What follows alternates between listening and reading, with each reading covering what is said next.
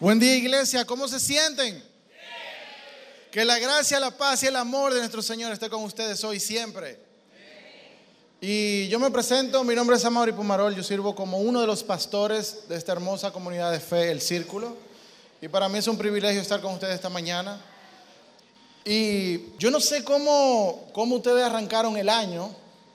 Yo particularmente lo arranqué bien, gracias al Señor. Y la semana pasada empezaron los lo discipulados. Y teníamos una dinámica donde, tú sabes, uno dice, sí, esta es mi meta para este año, esta es mi meta espiritual, yo quiero lograr esto. Y fue muy cool porque el discipulado como la familia, yo te invito a que vayas para que formes parte de la familia.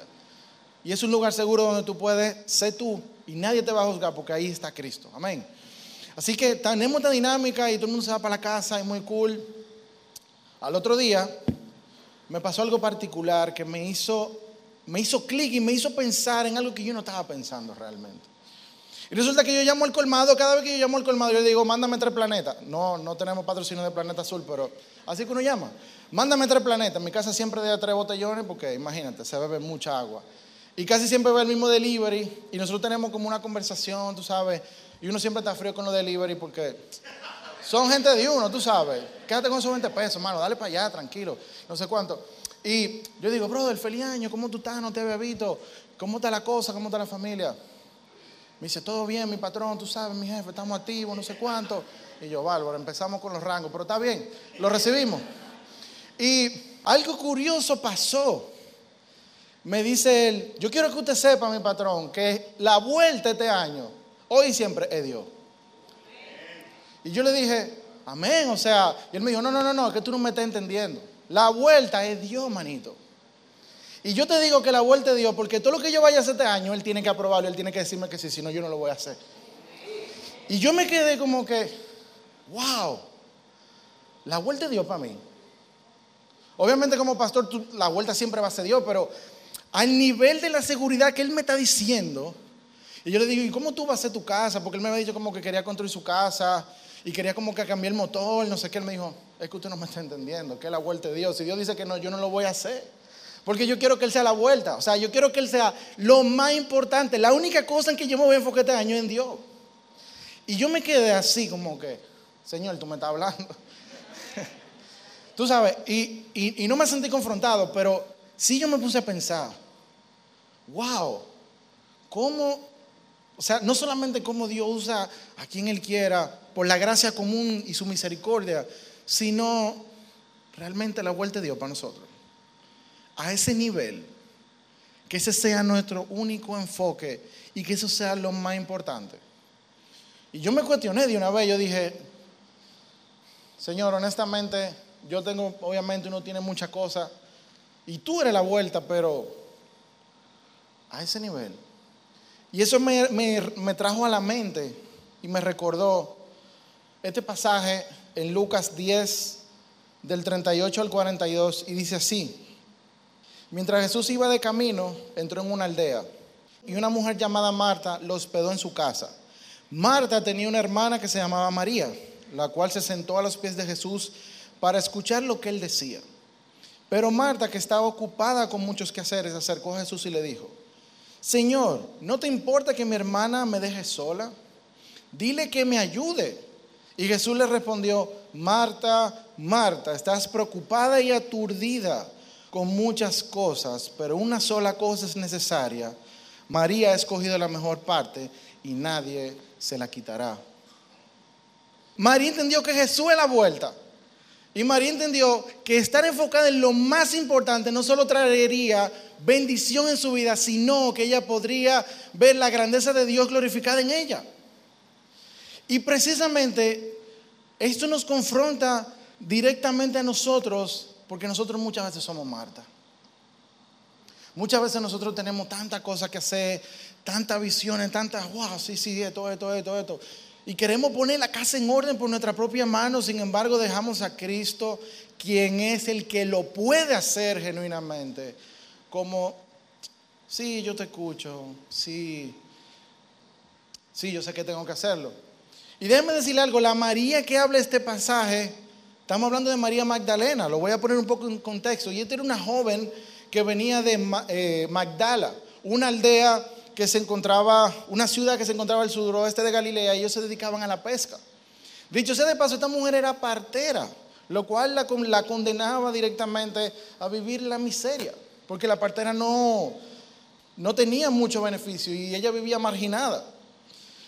También se le atribuye y se le asocia con la mujer pecadora que se habla en Lucas 37, que lavó los pies de Jesús y lo ungió. Y aunque no tenemos mucha evidencia bíblica, podemos decir que hay alguna relación porque podemos ver a María Magdalena en la historia de Lázaro que está en Juan y también podemos verlo en el mismo Lucas 8 que Jesús dice que, que Lucas está explicando que salieron siete demonios de ella. Entonces vemos que María Magdalena tiene cierta influencia y, está ahí, como dicen en, el arroz con mango, ella se está moviendo ahí.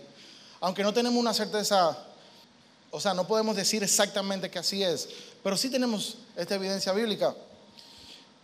¿Y por qué te digo esto? Porque esta mujer era la menos indicada, la menos organizada, era marginada, era pobre, y aún así ella tuvo el privilegio de ser testigo de la mayoría de cosas que hizo Jesús. Ella fue testigo cuando Pilato lo condenó, cuando Pilato dio la, orden de muerte, ella fue testigo de la crucifixión, ella estuvo ahí al lado del Señor para tratar de, de ayudarlo a mitigar el dolor. Ella fue la primera testigo de la resurrección. O sea, escuchen esto, ella fue la primera mujer, la primera persona que vio a Cristo resucitado. Y vemos en Juan 20 que el Señor le dice, ve a la aldea y dile que yo estoy resucitado y ve da la noticia. Inclusive, en Hechos 1.14 los eruditos piensan que ella se hizo parte de los discípulos cuando, cuando Cristo estaba haciendo eh, para esperar la venida del Espíritu Santo. Y todo esto le pasó a la mujer que decidió poner lo más importante que es Cristo como primera cosa en su vida. ¿Y por qué yo te digo esto? Porque a veces nosotros pensamos que tenemos que tener todo en orden, nuestra mente, nuestra vida. Pensamos que tenemos que hacer muchas cosas. Eh, pensamos que tenemos que construir para el reino. No, tú solamente tienes que hacer una cosa. Y es poner a Cristo como lo más importante en tu vida. Y fíjense que ella no tenía muchas metas en su vida. Y lo podemos decir precisamente por el contexto social histórico de, la época. Sin embargo, ella no esperó ahora que Cristo me lo revele, ella no esperó el año nuevo, ella no esperó que, que, yo esté trabajando mejor, ella no esperó que Dios me lo revelara, ella accionó directamente porque ella se dio cuenta que Jesús es la vuelta. ¿Tú te das cuenta que Jesús es la vuelta? ¿Tú estás dispuesto a accionar a esa vuelta? ¿O tú estás esperando una revelación divina? Esto me lleva a preguntarte, ¿Cuántas metas tú tienes para este año? ¿Son muchas? ¿Son pocas? Quizás tú no tienes ninguna, está bien, es válido, o sea, no hay que tener metas siempre. Pero la pregunta clave, ¿es Jesús la más importante de ellas? Y bueno que meditemos en esto. Si no es Jesús la más importante, ¿por qué no lo es? ¿Qué tú estás esperando para que esa sea la meta, no solo más importante de este año, sino de tu vida? ¿Qué tú estás esperando para ser como María Magdalena que decidió y vio a Dios en toda su vida y en todos y cada uno de los aspectos? Históricamente hablando, tenemos referencia de todo esto, ya estaba ahí. Ahora, si nosotros queremos ver eso, tenemos que poner a Dios como, como primer lugar. Tú piensas poner tu relación con Él en orden. Y cuando yo te hago esta pregunta, no te estoy preguntando si tú tienes un buen testimonio, si tú tienes un mal testimonio, si tú hiciste, si tú no hiciste. No. Tú quieres que el Señor haga la obra en ti. Tú estás dispuesto, dispuesta a que Él haga la obra en ti. Y cuando hablamos de relación, yo no me refiero necesariamente a simplemente hacer cosas para que Dios haga. Yo me estoy refiriendo a tu ser guiado por el Espíritu. Tú estás dispuesto a eso. Y yo sé que suena muy retador. Pero es posible. Es posible, mis hermanos. Yo estoy seguro que quizá María Magdalena no se preguntó esto, obviamente, pero estas preguntas son clave para determinar cuál es nuestro enfoque real. Y son preguntas que yo tuve que hacerme también. Son preguntas que no podemos dar por sentado, son preguntas que tenemos que hacernos genuinamente a nuestro corazón, a nuestra mente. ¿Qué estamos pensando? ¿Qué, qué queremos hacer? Y eso es lo que va a determinar realmente dónde está tu enfoque. Y fíjense que Magdalena entendió algo. Ella entendió que el reino se había acercado porque Jesús caminando en la tierra no solamente es Dios hecho hombre, sino que es el reino de Dios literalmente en la tierra. Por eso vemos en Lucas y en Mateo, que son los evangelios que resaltan mucho la parte del reino, que dice, el reino de Dios se ha acercado porque Cristo es el reino de Dios. Tenemos que entender algo. Nosotros siempre pensamos que estamos llamados a ser para el reino. Cristo nos está llamando a vivir en el reino. Ya Él hizo lo que tenía que hacer. Nosotros estamos llamados a vivir en el reino con la guianza del Espíritu. Si el Espíritu te dice que haga algo, ya es otra cosa. Pero nosotros estamos llamados a vivir, no a hacer. Y obviamente, no quiero que me malinterpreten. Hay una parte que vamos a ir haciendo, pero solamente si el Espíritu nos dice, porque si no son, son acciones de hombre. Y no va a dar fruto. Magdalena entendió esto. Esto que dice en Mateo 6, 33. Por lo tanto, busquen primeramente el reino de Dios y su justicia, y todas estas cosas les serán añadidas. Y esto es muy interesante porque María Magdalena se dio cuenta que con un solo propósito, con una sola cosa, ella podía abarcar todo en su vida. Ella se dio cuenta que el valor verdadero estaba en Cristo. Si yo tengo al reino enfrente de mí, ¿de qué vale? Yo proponerme cosas de hombre. Yo tengo al reino aquí. O sea, ella vio a Cristo, ya lo tenía de frente. Ella dijo, no tiene sentido yo proponerme nada porque si yo no camino con el reino y yo no estoy con el reino que es Cristo, todo lo que yo haga es basura. Y el mismo Pablo lo dice, por basura doy todo lo que tengo en nombre de Cristo. Estoy parafraseando. Entonces, con nosotros pasa lo mismo. Porque nosotros tenemos a Cristo aquí ahora porque Dios habita donde está su pueblo, Dios está donde está su iglesia y dice la palabra que donde están dos o tres, ahí está Cristo. Cristo está aquí esta mañana. ¿Cómo tú vas a accionar hacia Él esta mañana? ¿Cómo tú vas a ser guiado hacia Él esta mañana? ¿Tú vas a escoger el reino o vas a escoger tus metas? Y no me malinterprete, tener metas personales no es malo. Desear progresar no es malo. No quiero que me malinterpreten bajo ningún contexto, pero el problema está, mis hermanos, en que esas metas no son nada comparado con lo que Cristo ofrece. Muchas veces tú y yo caemos en el loop de tener una lista interminable de cosas que tú estás arrastrando quizá por años, quizá tú la estás arrastrando del año pasado, quizá tú quieres lograr esto, estudio, casa, trabajo, matrimonio, qué sé yo, lo, lo que sea, en orden de importancia que tú entiendas. Y muchas veces nosotros entendemos que nosotros necesitamos todo esto para ser más productivos o para ser más espirituales. Mis hermanos, yo le quiero decir que nosotros no necesitamos nada de lo que el mundo ofrece. Tú no necesitas dinero, tú no necesitas fama, tú no necesitas fortuna, tú y yo necesitamos a Cristo hoy y siempre. Y eso es lo más importante y eso es lo único que abarca todo y lo único que va a transformar y lo único que te va a llevar y lo único que, que va a hacer que tú puedas ver la gloria de Dios en tu vida y que tú seas usado por el Señor. No hay ninguna de esas metas. Y por eso te digo, esto no es malo, pero no es lo más importante. Lo más importante es tu eternidad y eso está en Cristo. Y eso es lo que nosotros necesitamos hoy y siempre. Él es el único que te va del camino, te va a dar propósito y te va a ayudar en cada una de las cosas que tú te propongas, pero Él tiene que ser lo más importante. Y por eso a mí me encantó lo que te Delivery me dijo. O sea, él me dijo, es que tú no estás entendiendo, es que Dios es la vuelta. Si Dios no me dice que construir la casa, yo no la voy a hacer a pesar de que yo la necesite. Tú sabes el nivel de, de madurez espiritual que se necesita para eso. Y quizá él me lo está diciendo de boca, pero yo te voy a decir algo, yo no sentí que fue de boca que él me lo dijo. Porque tú como que te das cuenta cuando la gente está mintiendo. Y yo de una vez yo me engrano así, wow, el espíritu, manito, o sea... ¿Qué lo que? Yo sentí que eso fue de Dios, yo no sentí que eso fue de la boca para afuera. Entonces, tenemos que entender esa parte. Y fíjense lo importante, este muchacho, al igual que María Magdalena, era de una reputación muy dudosa. Porque ¿qué uno piensa que son los del libre y de colmado? Y me excusa si hay alguno aquí hoy, no tengo nada en contra de ustedes. ¿Qué son ladrones? ¿Qué son, qué sé yo? Que la lista interminable. Tú no necesitas ser la persona que tenga, como te dije, todo en orden. Tú no necesitas ser la persona que que se pinte más santa, ni ser la persona más buena. Tú necesitas a Cristo y Él es que va a hacer la obra, Él es que va a organizar, Él es que va a transformar, Él es que te va a llevar a esa persona que Dios dice que tú eres. Entonces tenemos que entender eso.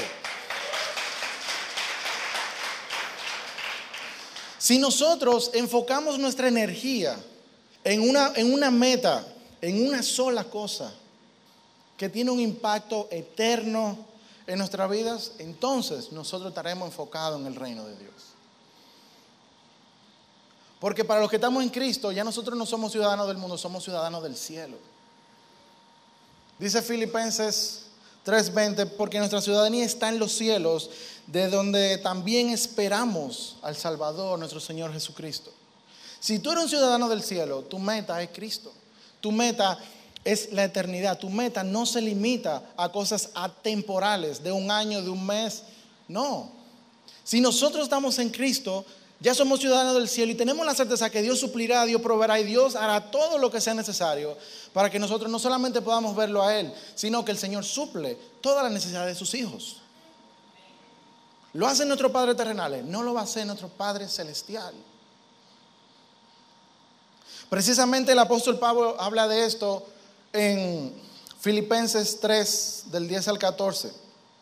A fin de conocer a Cristo y el poder de su resurrección y de participar de sus padecimientos para llegar a ser semejante a Él en su muerte, si es que de alguna manera llego a la resurrección de entre los muertos, no es que la haya alcanzado ya, ni que ya sea perfecto, sino que sigo adelante por ver si logro alcanzar aquello a lo cual fui también alcanzado por Cristo Jesús. Hermanos, yo mismo no pretendo haber alcanzado, haberlo alcanzado ya, pero una cosa sí hago, una cosa me olvido ciertamente de lo que ha quedado atrás y me extiendo hacia lo que está delante.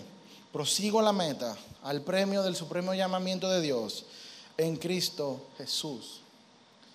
Volvemos a ver lo mismo, una sola cosa. Seguir la meta, ver a Cristo. Cristo es el norte, Cristo es lo más importante, Cristo es la vuelta. Y ya podemos ver dos enfoques bíblicos de personajes que están hablando claro. Óyeme, este es el norte, esta es la vuelta. Y fíjense que fue una sola cosa, una sola meta, un solo enfoque, Cristo Jesús. Ahora bien, todo esto suena muy interesante, pero ¿cómo yo puedo hacer eso? ¿Cómo yo puedo hacer de Cristo lo más importante?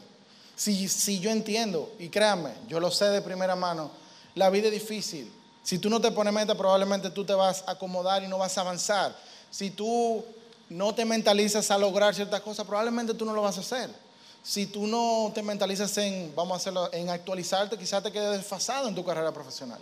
Esas son cosas entendibles, mis hermanos, porque estamos en el mundo y estamos llamados a hacer luz en el mundo. No me malinterpreten. Pero aún así, se puede, se puede. Y, Cristo puede ser lo más importante de todo. Y el primer punto que quiero tocar es, búscalo con todo tu corazón. Dice Jeremías 29, 13, cuando ustedes me busquen, me hallarán si me buscan de todo corazón. Y la Biblia el corazón se refiere a la mente. Con tu mente tú tienes que anhelar, tú tienes que desear, tú tienes que pensar en Cristo como tu Señor y Salvador. Tú tienes que hacer ese ejercicio diario, decirle, Señor, yo te necesito, Señor, yo te quiero a ti, Señor, yo te deseo, Señor, yo necesito tu Espíritu Santo, Señor, yo no sé. Y cuando tú lo buscas de todo corazón, tú estás siendo vulnerable a que el Señor haga la obra y a que el Señor trabaje. Pero estamos tan distraídos muchas veces con tantas metas y tantas cosas que estamos buscando de corazón un aumento de sueldo, pero dejamos a Cristo en segundo plano. Y vuelvo y le digo, no está mal, pero si tú buscas a Cristo con todo tu corazón, yo te aseguro que no solamente tú vas a conseguir el aumento o quizás tú cambies de trabajo, sino que tú vas a conseguir lo que más te conviene, que es algo que probablemente tú no entiendes y tú no estás viendo, pero Él sí. Y esto es importante porque mucha gente piensa que buscar al Señor de todo corazón es latigarse, hacer un ritual. No, es con tu mente. Es poniendo tu mente en las cosas de Cristo. Es, poniendo tu mente, Señor, yo te necesito. Y, es muy difícil de explicar porque es un proceso muy personal, Pero cuando tú quieres a alguien de verdad, cuando tú necesitas algo, cuando tú de verdad anhela algo, tú lo deseas, yo no sé cómo explicarlo, pero es un deseo que yo no sé, como que te sale aquí y sube la mente, no sé. Pero de esa forma es que tú tienes que desear al Señor. Y probablemente tú no veas de una vez que las cosas van a suceder. Cristo no es mago, señores. Cristo es el Dios de los procesos. Y muchas veces tenemos que pasar ese proceso para poder tenerlo a Él en prioridad y para que Él nos diga, sí, mi hijo, yo te tengo pendiente, vamos a trabajar esto. Punto número dos, confía en Él. El Salmo 9, versículo 10 dice, en ti confían los que conocen tu nombre, porque tú, Señor, jamás abandonas a los que, a los que te buscan. Y yo te voy a decir algo, confiar literalmente es soltar para que Dios haga lo que Él entienda. Eso es muy difícil. Eso es extremadamente difícil. Sin embargo, le voy a decir algo que yo hago, porque créanme, que aunque uno es pastor a veces es difícil porque tú entiendes que Dios te llamó y tú tienes que hacer. Mentira del diablo, manito, Dios tiene todo bajo control, cálmate. Eso es lo que yo me digo a mí mismo. Y cuando yo me quiero sabotear, yo mismo, yo lo que hago es que yo digo, Señor, ayúdame a ver la grandeza de tu misericordia y la grandeza de tu amor. Yo nada más miro a la iglesia y digo, gloria a Dios, Él está trabajando. Cuando tú tengas duda de confiar, mira a tu alrededor y mira lo que Dios ha hecho en los hermanos, mira lo que Dios está haciendo en el círculo, mira lo que Dios está haciendo con las personas que se bautizaron. ¿Ustedes creen que eso es de hombre? Eso es de Dios. Entonces confía que el Señor no te va a soltar ni te va a defraudar. El Señor no es hombre para mentir, el Señor no es hombre para decir una cosa y hacer otra. Confía. Cuando tú tengas problemas de confianza, mira lo que Él ha hecho, no solo en tu vida, en la vida de los demás. Hay veces que yo he tenido que llamar a hermano y decirle, brother, cuéntame, ¿qué, ¿qué es lo que es con Dios? Y cuando yo empiezo a escuchar lo que Dios está haciendo, yo digo, wow, gloria a Dios. Y aún así yo no quiero confiar. Y es un ejercicio que yo hago porque a veces es difícil tú confiar plenamente. Punto número tres, descansa en su presencia. Y dice el Salmo 105, 4, recurren al Señor y a su fuerza, busquen siempre su rostro. Y la palabra hebrea para rostro en el Antiguo Testamento se traduce normalmente como presencia. Y cuando buscamos el rostro de Dios, estamos buscando su presencia. Estamos buscando estar con Él. Dato importante, la presencia de Dios no está aquí. La presencia de Dios está en todas partes. Así que si tú estás en tu carro, si tú estás en tu casa, si tú estás en el trabajo, tú puedes estar en la presencia de Dios. Dios es omnipresente, Cristo es omnipresente. Él no está aquí los domingos. No, Él está en todas partes. Entonces, podemos buscar la presencia de Dios, podemos buscar su rostro y literalmente eso se hace en oración Tú puedes orar. La gente piensa que necesariamente para orar tú tienes que estar hincado, lo apagar. Y no, no necesariamente así. Tú puedes, tú puedes orar en tu mente. Dice Filipenses que oren en todo momento. Eso es lo que yo practico siempre, porque a veces yo me tengo que ver con situaciones que a pesar de que yo en la mañana o en la tarde, yo tengo que estar, mi mente tiene que estar en el Señor. Y si nosotros tenemos la mente de Cristo, quiere decir que nosotros estamos constantemente pensando en Él y estamos constantemente orándole a Él. Tú puedes orar mientras tú estás caminando y decir, Señor, mira, yo pongo en tu mano esto y esto y esto y esto. Y eso te ayuda no solamente a estar en la presencia, sino a tener paz, a organizar tu mente, a organizar tu pensamiento, a organizar tus emociones y sentimientos. Debemos hacer de una práctica, descansar en la presencia de Dios. Descansar no solamente estar sin hacer nada, sino descansar literalmente donde quiera que estemos. Tú estás en tu trabajo y estás estresado, descansa en la presencia de Dios. Pon tu mente en sintonía con el Señor porque Él escucha. Y otra cosa muy importante es que cuando nosotros decidimos descansar en la presencia de Dios, que lo estamos buscando, estamos buscando conocer su carácter, estamos buscando conocer quién es, quién es Él para nosotros. Y lo anhelamos y lo deseamos. Y fíjense que estos tres aspectos van de la mano. Y literalmente empieza aquí. ¿Dónde está el enfoque de tu mente? ¿Dónde está el enfoque de tu vida? ¿Dónde está lo que tú buscas, lo que tú persigues. Y mis hermanos, lo más importante y siempre va a ser lo más importante es Cristo. Y quizás tú no eres creyente, quizás tú no lo entiendes, quizás tú dices, no, esas son cosas de la Biblia, pruébalo y tú verás. Yo siempre le digo a la gente, tú no me crees, yo soy un hombre, no me creas, búscalo para que tú veas. Búscalo de corazón y tú te vas a dar cuenta quién es Él. Y es mi oración, mis hermanos, que nosotros nos enfoquemos en lo más importante y lo único que puede poner no solamente nuestra casa en orden, sino nuestra vida, nuestras emociones, nuestros sentimientos, nuestras relaciones interpersonales, nuestro trabajo, inclusive nuestra forma de ver hacia el futuro, y es Cristo. Y yo quiero pedirte que si tú tienes metas, todas esas metas, tú las guardes ahí. Pero yo quiero que ahora tú te enfoques en Cristo. Y quizá tú lo conoces, quizá tú no lo conoces, quizá has tenido experiencia, no sé. Pero lo que yo te voy a pedir es que tú lo empieces a anhelar con toda tu mente.